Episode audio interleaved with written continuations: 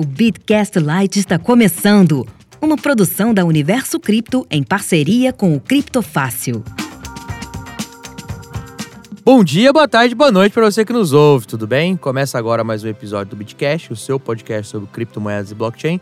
Eu sou José Domingos da Fonseca e tenho o prazer de conversar com os meus sempre companheiros de bancada. Gwyn, tudo bem? Fala, Zé. E Paulo Aragão, tudo bem, Paulo? Fala, meu amigo Gwyn. Fala, meu amigo Zé. Fala, meus amigos Beatcasters. Hoje você não falou com os nossos Beatcasters, Gwyn.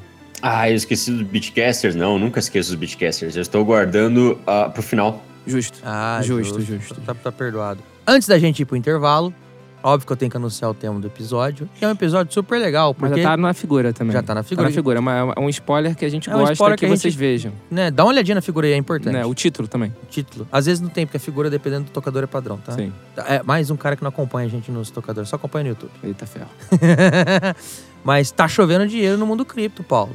A galera tá patrocinando Deus e o mundo. Isso é muito curioso de se ver, né? Porque antigamente quem era de cripto era maluco. Hoje em dia, qualquer Era- esporte que você veja tem cripto no Tem meio. cripto no meio. Mas é isso daqui a pouco, depois dos comerciais. Procurando rentabilizar suas criptomoedas? Acesse bitverso.com e conheça a plataforma de sinais da Universo Cripto. Com o plano de trade automatizado do Bitverso, a sua conta na Binance opera 24 horas por dia sem qualquer preocupação sua. Quer saber mais? Acesse já www.bitverso.com ou clique no link na descrição deste episódio. Já conhece o Bitcoin Sem Medo? Um curso focado em você que quer aprender mais sobre Bitcoin e criptomoedas de uma forma segura. Bitcoin Sem Medo é o curso oficial do Criptofácil. Veja mais detalhes em bitcoinsemmedo.com.br ou clique no link na descrição deste episódio. Paulo, quando é que o CF vai patrocinar o Vasco? Quando é que o Criptofácil vai patrocinar o Vasco? Então, o Vasco eu não sei, mas o Apracura United, time da quinta divisão da Liga Metropolitana de Futebol 7 do Rio de Janeiro, já estamos em negociações avançadas. Inclusive o atacante do time, que Vulgo Paulo Aragão. é o Paulo Aragão, tá em negociações avançadas comigo, sendo cofundador do CF. Então a gente tá quase já fechando esse contrato. O Vasco um dia, mas o Apracura United vai rolar. Muito bom, muito importante. A gente, eu quero essa camisa. Opa, vamos vender. O patrocínio tem que se pagar, né, Gwen? Olha, tem um time de hacker aqui que vai pro, pro concurso do Google que também pode ser patrocinado, tá? Pô, Gwyn, já que você tem um time de hacker, eu quero fazer um acordo com você aqui, fazer uma negociação Vai me em proteger. real time. Não. Será que você Diga. consegue invadir a tabela do campeonato e colocar a gente? Ih, aí, aí ferrou, cara. Será que você A consegue. segurança colo- dos caras deve ter blockchain envolvido, então não tem como hackear. Ah, pô. Lamentável. Lamentável. Lamentável, Gwyn. Hacker do bem. Do bem pra quem? Mas é, os, a- as chacotas que a gente tá fazendo aqui, essas as nossas piadolas, tem um fundo de verdade. É, principalmente a, a, a Crypto.com, ou Crypto.com, é, junto com a FTX, junto com a Binance, junto com a Coinbase, decidiram falar, pô, agora precisamos ir para o mainstream. Precisamos acessar o mainstream. Acho que não é o que a gente sempre fala aqui, né, Paulo? Não há, não há ma- mais dúvidas de que o- as criptomoedas vieram para ficar. Não há mais a menor sombra de dúvidas de que a- os criptoativos são um investimento, ainda bastante de alto risco, mas, Também um investimento. mas são também um investimento. Como diz o Paulo no Twitter dele, ele é o nosso influencer, né? Arroba Paulo Aragão.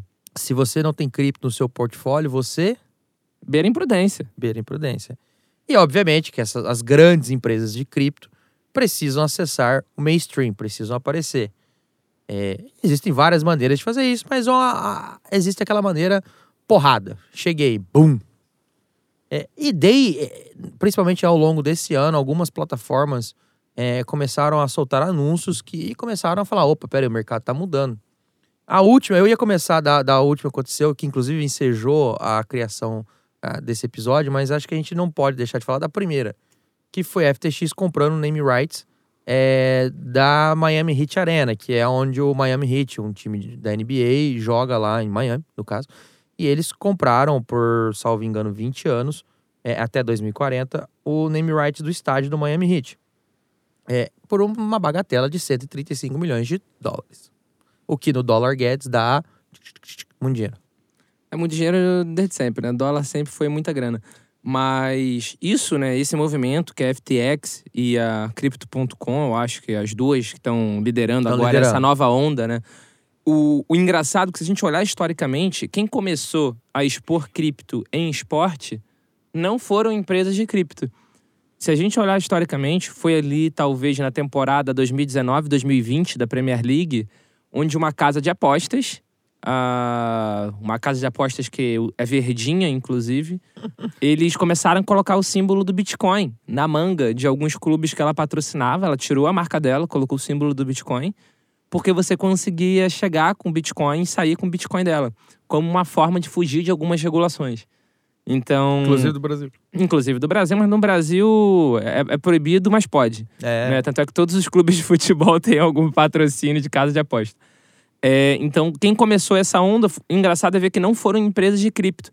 E hoje em dia a gente vê cripto em absolutamente todos os principais esportes do mundo, em todas as equipes, quando não no campeonato, quando não no, no organizador No propriamente organizador. dito, né? E isso é muito bacana de se ver. Sim. Se no início a gente era maluco, agora a gente é early adopter de algo que já deixou de ser futuro e passou a ser presente. E você mencionou com, com bastante clareza é, a FTX, que eu gosto.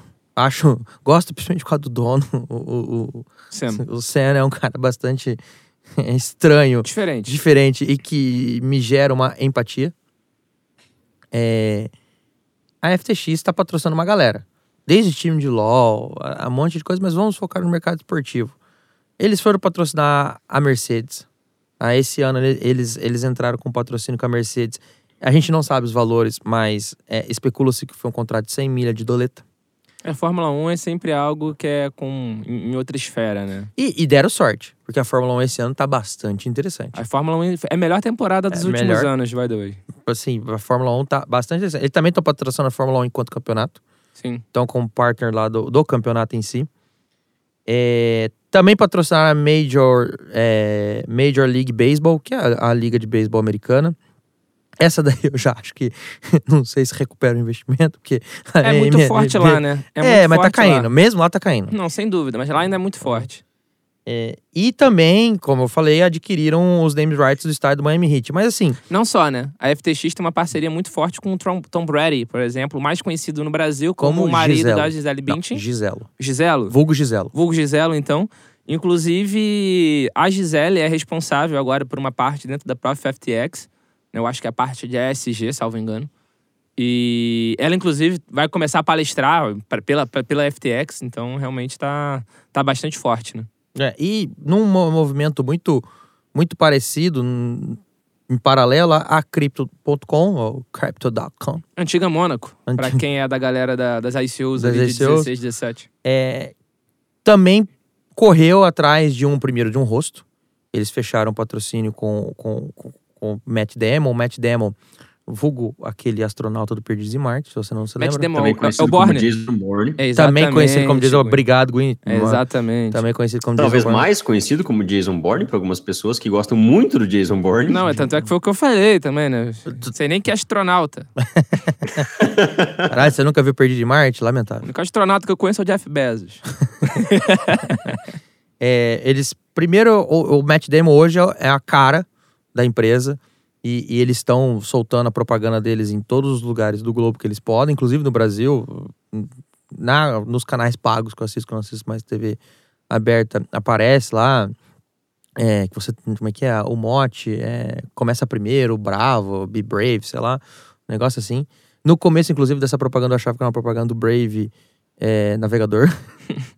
Mas é uma propaganda bastante interessante. Ele é a cara do, da empresa, faz palestra, tem, tem lá um, um, um, Tem um equityzinho. um acordo para fazer palestra e tal, espalhar a palavra. Claro. Mas a empresa tá metendo dinheiro no mercado esportivo. E essa semana, Fórmula 1 é o grande exemplo. Fórmula 1 né? é o grande Porque É o exemplo. patrocinador do campeonato em si, não é nem É. como parceiro, é patrocinador premium do campeonato. Tanto é que é, esse ano, né, na Fórmula 1, para quem acompanha, sabe que existiram três corridas sprint, que foram corridas menores no dia, que serviram como qualificação, né, para a corrida principal de domingo. É, o ganhador, ele circula num ônibusinho dando uma entrevista pro Jason Button, inclusive, que tá trabalhando pra, pra Fórmula 1, num ônibusinho todo plotado de Crypto.com. Então é algo realmente É- é bem bizarro. pesado, assim. E essa semana eles anunciaram que compraram o name right do Staples Center Arena. Sta- Antigo, antigo. Antigo. Antigo ainda não, porque vai mudar só no dia 25. Mas é, o nome é novo, é muito bom. É, é, se você não sabe, o Staples Center Arena já é uma um name rights, tá? É, Comprado em 99, né? comprado em sabe, né? 99 é, pela Staple, que é uma empresa de, que vende móveis para escritório, bagulho para escritório, muito famosa nos Estados Unidos. Inclusive o Kaplan, o diretor aqui do estúdio onde a gente grava, ensejou é, é, este episódio, porque o Kaplan estava enfurecido com essa notícia. Ele, como um bom torcedor do, do- do- dos esportes americanos, Kaplan adora esportes americanos, é, ele falou, cara, não acredito que mudou o nome. Mas Kaplan, entenda, 700 milhões são 700 milhões, né, Paulo? Não, e além É. disso, é um ótimo nome. É Crypto.com Arena. Arena. Nome bonito. entendeu? É, e não, não longe disso, tá? A, a, a Crypto.com também tá patrocinando o UFC, tá patrocinando outras ligas, mas assim, aonde eu quero chegar e é onde eu sempre defendo. A galera tá atirando não só no patrocínio, não só na exposição da marca, que é muito importante expor a marca. É, é, assim, você, só, só para só o nosso ouvinte ter uma ideia que não conhece é, o Staples Center Arena, é, o Staples Center Arena é a casa de quatro franquias de esportes profissionais de basquete lá dos Estados Unidos, tá? Tá? Do Lakers, do Clippers, do Sparks e um time de hockey que chama Kings. Esse eu não sabia, esse eu peguei na, na pesquisa. Então, assim, é uma exposição bizarra pra marca. É, é, é uma exposição assim do tipo que gera aquela, aquele negócio, mas que porra é essa? Óbvio, você pega o celular, você joga lá, crypto.com e vê que porra é essa. Por isso que o nome ficou muito bom. Por isso que o nome ficou excelente. É, e essa mudança vai começar agora, num jogo bastante interessante no dia 25 de dezembro, que é o Lakers versus Brooklyn Nets lá no estádio. Lá já vai ter a mudança. E até 2022 eles vão mudar o, o, o logo e tudo mais que tiver que ser mudado, porque o, o Staples Center tem até, acho que tem a cor da Staples e tudo mais. É, numa faixa lá. Mas essa, esse descontentamento do Kaplan que você falou é algo muito característico, muito típico de torcedor. Ah, você fala É, com propriedade? Fala com propriedade, porque, por exemplo, o estádio do Vasco. Todo mundo conhece por São Januário. São Januário não é o nome do estádio do Vasco. Não? O nome do estádio do Viu? O nome do estádio do Vasco é Vasco da Gama, tipo, é, É, o estádio do Clube de Regatas como é que chamava, da Gama. Como é que chamava aquele gr- grandíssimo diretor de vocês que, que era formado na minha faculdade? Eurico Diniz. Miranda. Eu- Eurico Miranda. Eurico Miranda. Eurico Miranda Arena? É, Grande exato, homem. É, é Eurico Miranda Arena. É, mas enfim, não é o nome do estádio. Mas a torcida, ela até se mostra reticente quanto à possibilidade. Isso a gente está enfrentando no Brasil. Por exemplo, o estádio do Atlético Paranaense. Todo mundo sempre conheceu e continua sendo até hoje Arena da Baixada. Arena da Baixada. Mas durante muito tempo foi da empresa que pagou a reforma. Que era Kyocera Que Arena. cera do celularzinho, né? Exatamente. Só que ninguém nunca chamou. O estádio do Corinthians, que é o Itaquerão. Cara, o André queria matar a torcida. Não chama de Itaquerão, porque ele queria vender e tal. Vendeu agora, mas foda-se. é Da Itaquerão. Neoquímica. Neoquímica Arena. né, o Química Arena. Aí tem um, um, um único, que é o único que eu conheço que colou no Que Brasil. O, Allianz, o Allianz Parque, O que Allianz é o antigo Palestra Itália. Foi reformado, né? A Arena Nova do Palmeiras. Mas isso é algo muito característico de, de torcida, né? A, a torcida, ela sempre é muito reticente a esse tipo de mudança. E, mas o, o ponto que eu acho nodal, né, em todos esses movimentos, tá? Tanto da FTX quanto da Crypto.com, tanto da Binance que a gente vai passar por cima, é. Eles não só estão patrocinando, não, não só não existe tão somente uma exposição bizarra da marca, que é, acho que, o maior desejo, mas existe um acordo para vendas de ativos tokenizados, NFT ou mesmo fan tokens. E eu acho que essa é a parte mais interessante que a empresa pode prover para esses times, para esse campeonato e para o mercado esportivo. Eu acho que além de só patrocinar e aparecer, eu falo, olha, vamos mostrar para que, que você pode usar. Vamos fazer um NFT da jogada do, do MVP é, da NBA. É, vamos, vamos fazer um NFT do, do, do ga- o ganhador da F1 dessa temporada. Porque essa temporada tá, tá de fuder, tá bizarra a temporada. Inclusive vai ter tapetão essa semana, parece. É, vai ser o Verstappen, né? Então já, Não já sei. devem estar produzindo já. Não sei.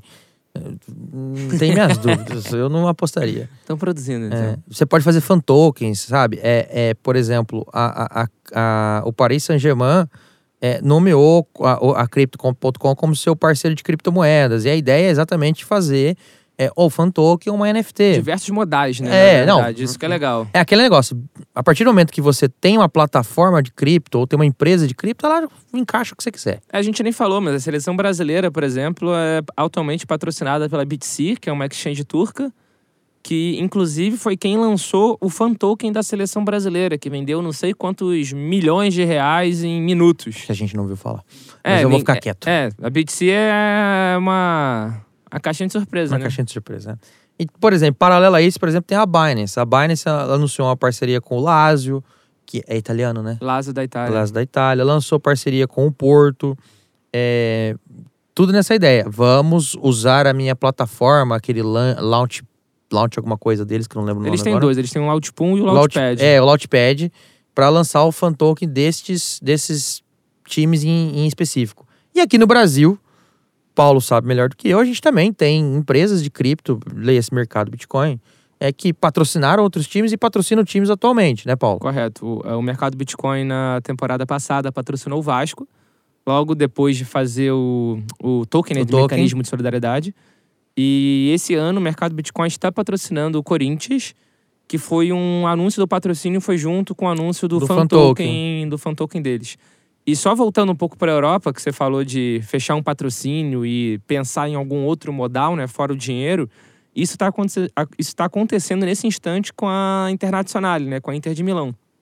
Porque ela é patrocinada pela Sócios.com, mas além disso, ela, ela criou o fan token dela na plataforma Sócios.com.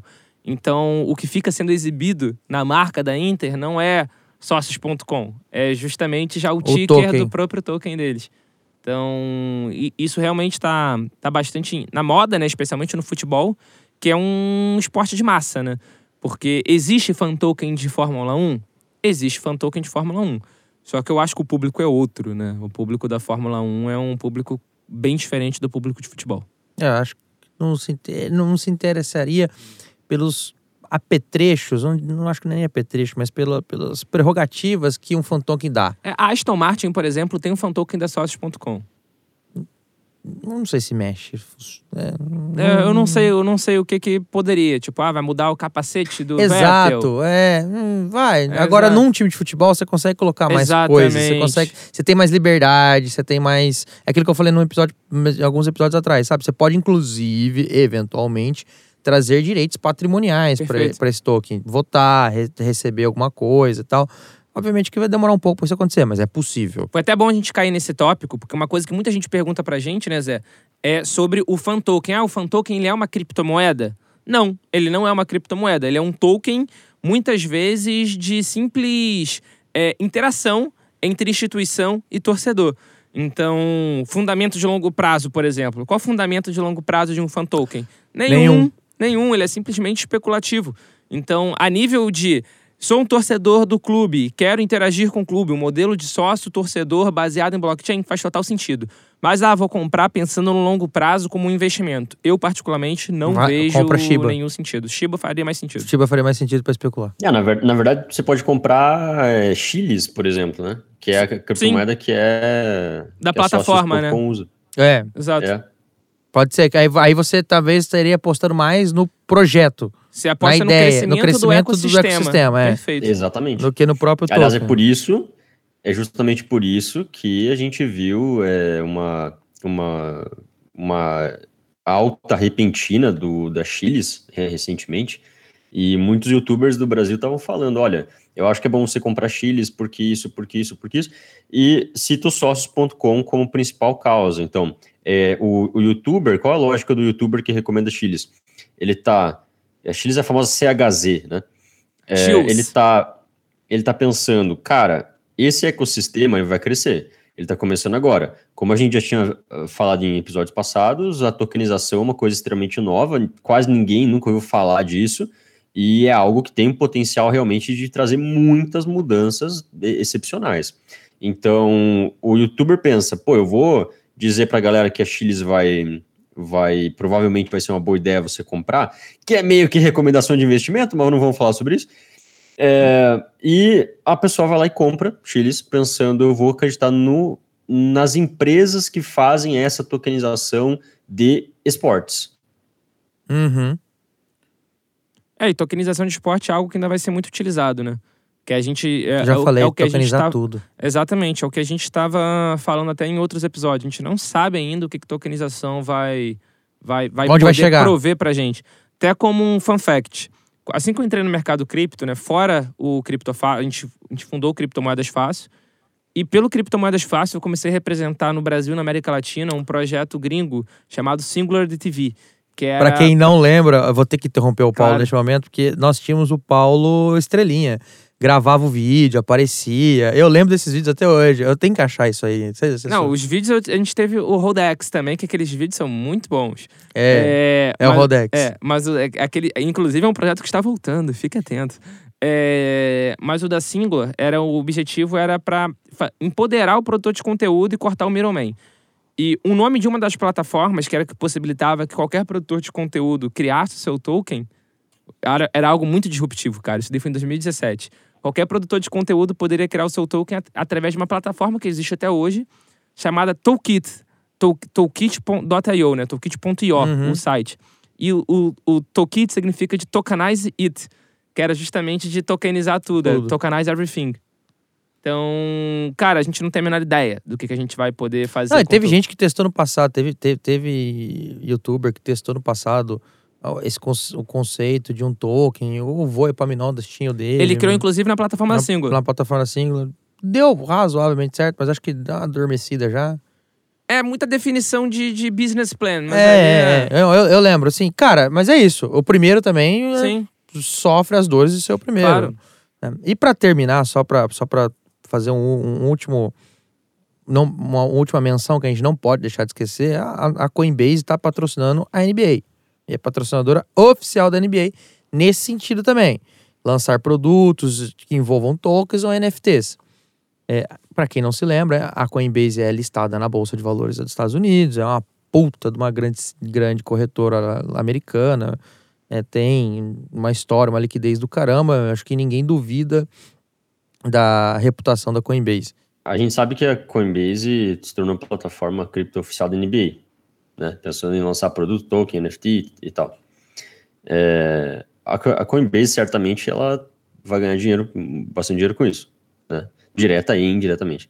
Eu acredito que o que vai acontecer a partir de agora para frente é uma competição a nível Adidas versus Nike, por exemplo, na NBA, que a Nike tá pegando tudo da Adidas e os caras estão devagarzinho, desde 2017, estão estão tirando os produtos da, da Adidas e indo para Nike, e aí a Nike ganhou um tamanho gigantesco, uma, uma aparição gigantesca na NBA, porque os jogadores eles estão usando os produtos da Nike, aí estão mostrando lá a marca é, como um, um todo, né, no geral, todo mundo.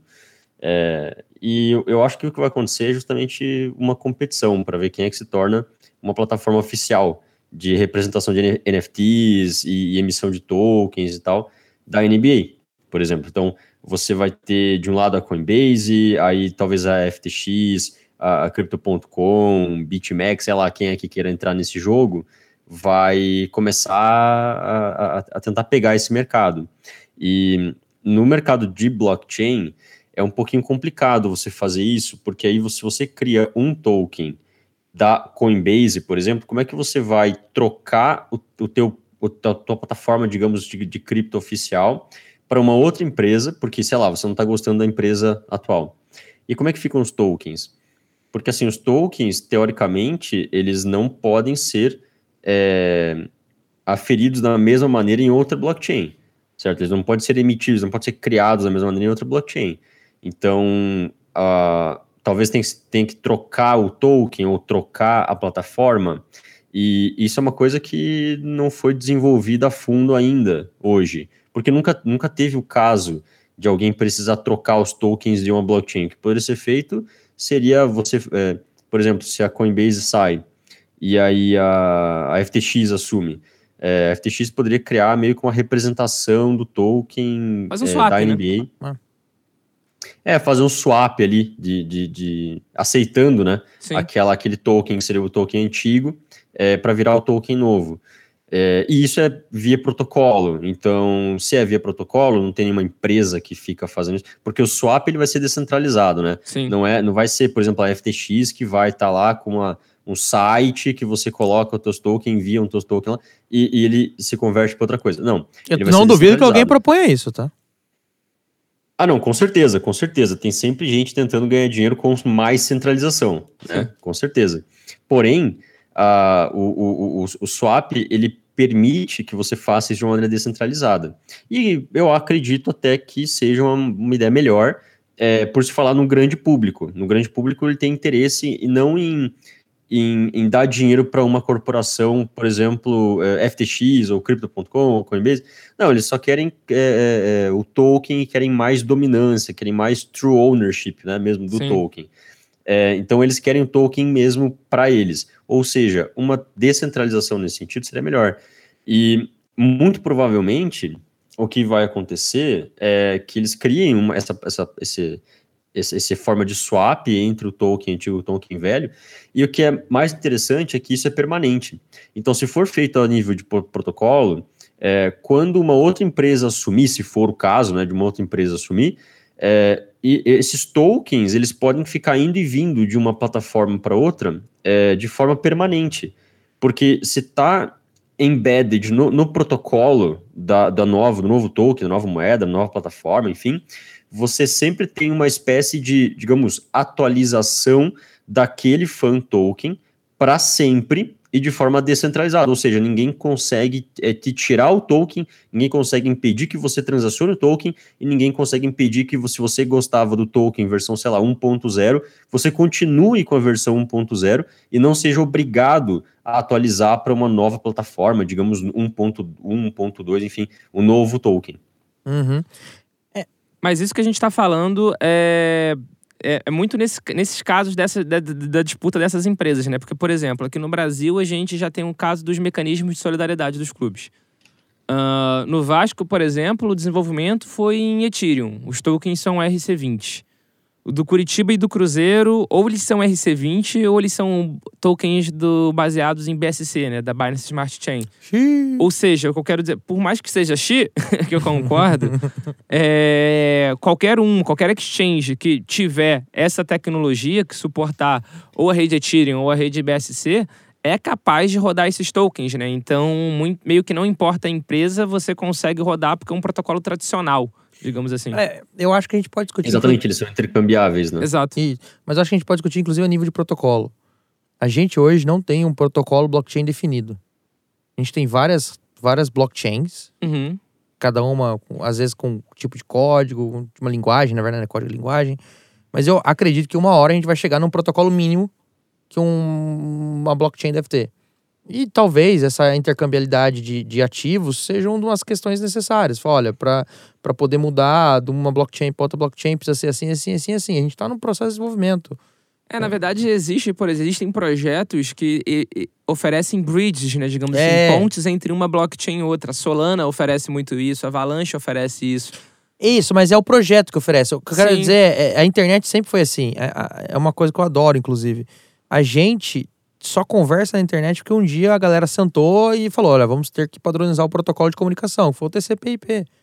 Então, como é que a gente vai fazer um bagulho sair de um lugar para o outro? Então, assim, uma hora o protocolo vai, vai ser exigido isso. A gente vai precisar dar uma normatizada. Falar, ó, tem que ter no mínimo isso daqui para um blo- blockchain falar com a outra. Eu concordo nisso dentre as blockchains que fazem sentido ter isso. Não, é exato, sim. Por faz exemplo, sentido. o Bitcoin não faz não, não sentido. faz sentido. Não, não. Eu tô falando.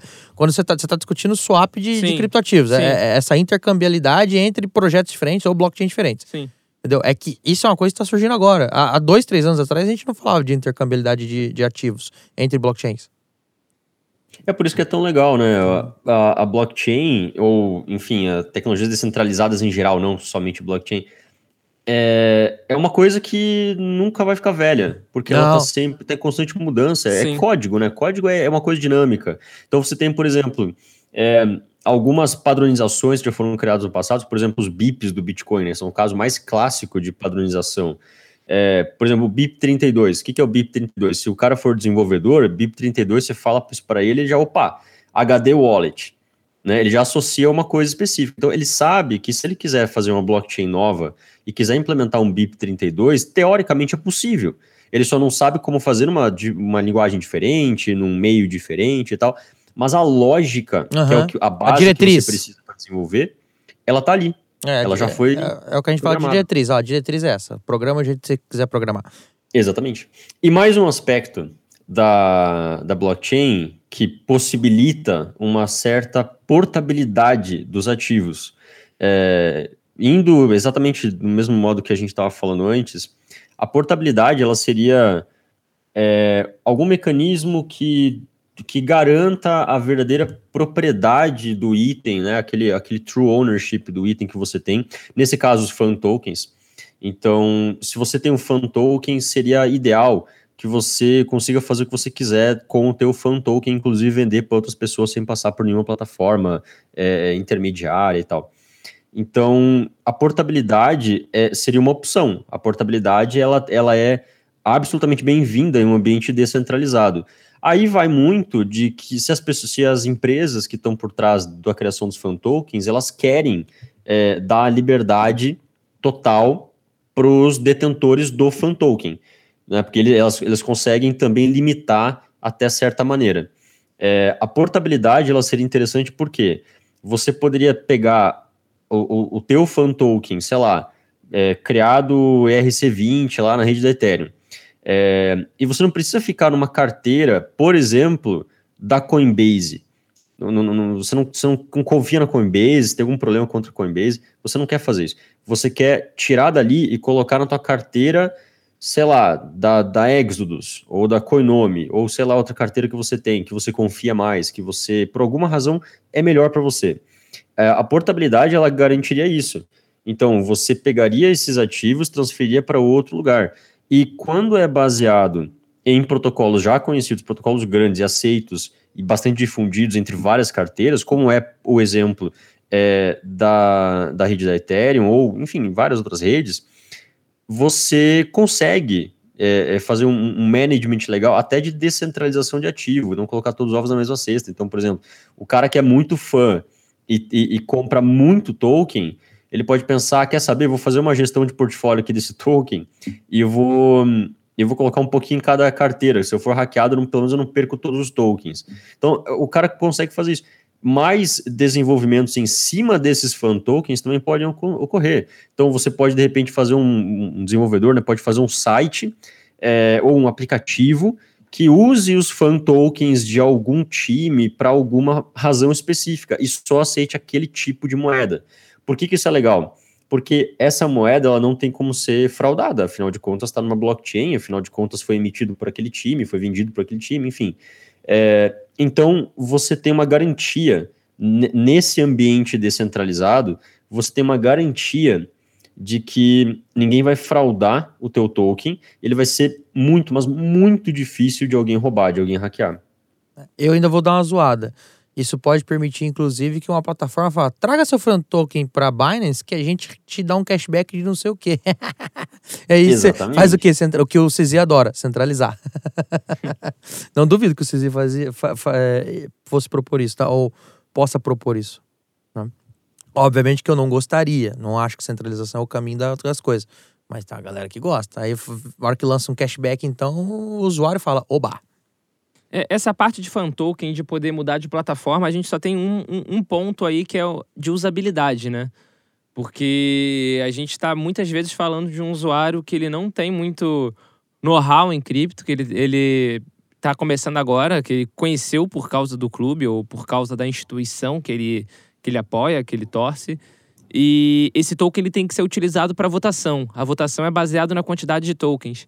Então, se for numa carteira externa, por mais que faça total sentido a nível de investimento, a nível de relacionamento e votação, eu acho que adicionaria uma curva, um, uma, uma curva Por de atrito é. muito grande. Mas eu concordo plenamente com, com o Gwen que vai acabar sendo o caminho, né? Porque tem gente se expondo muito nesse tipo de fan token.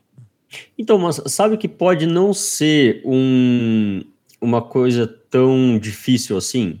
Porque uh, o Zé falou da, da padronização antes.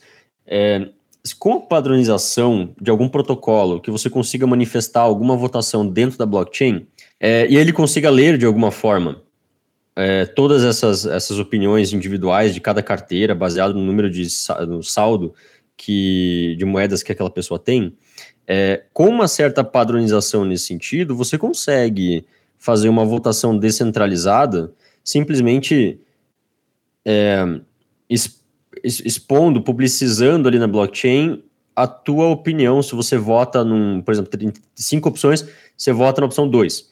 E aí o, o, o, o, token lá, o, cara que está querendo fazer a decisão, né? É, seria tipo token owner, que a gente chama que seria a pessoa que, que tem o domínio da plataforma que vai ser tomada a decisão do token.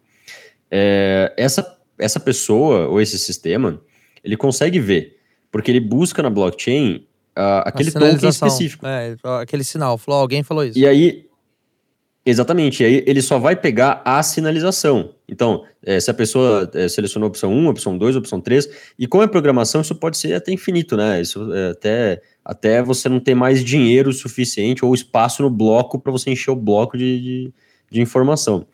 É, porém, com uma padronização, você tem a possibilidade de fazer uma votação absolutamente descentralizada. Você pode é, ter essa portabilidade, você pode enviar tokens para outro lugar, né, para uma outra carteira, por exemplo.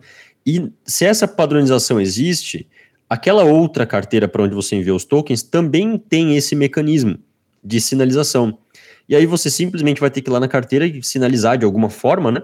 É, e aí você vai estar tá efetivamente participando da votação de maneira descentralizada e indireta.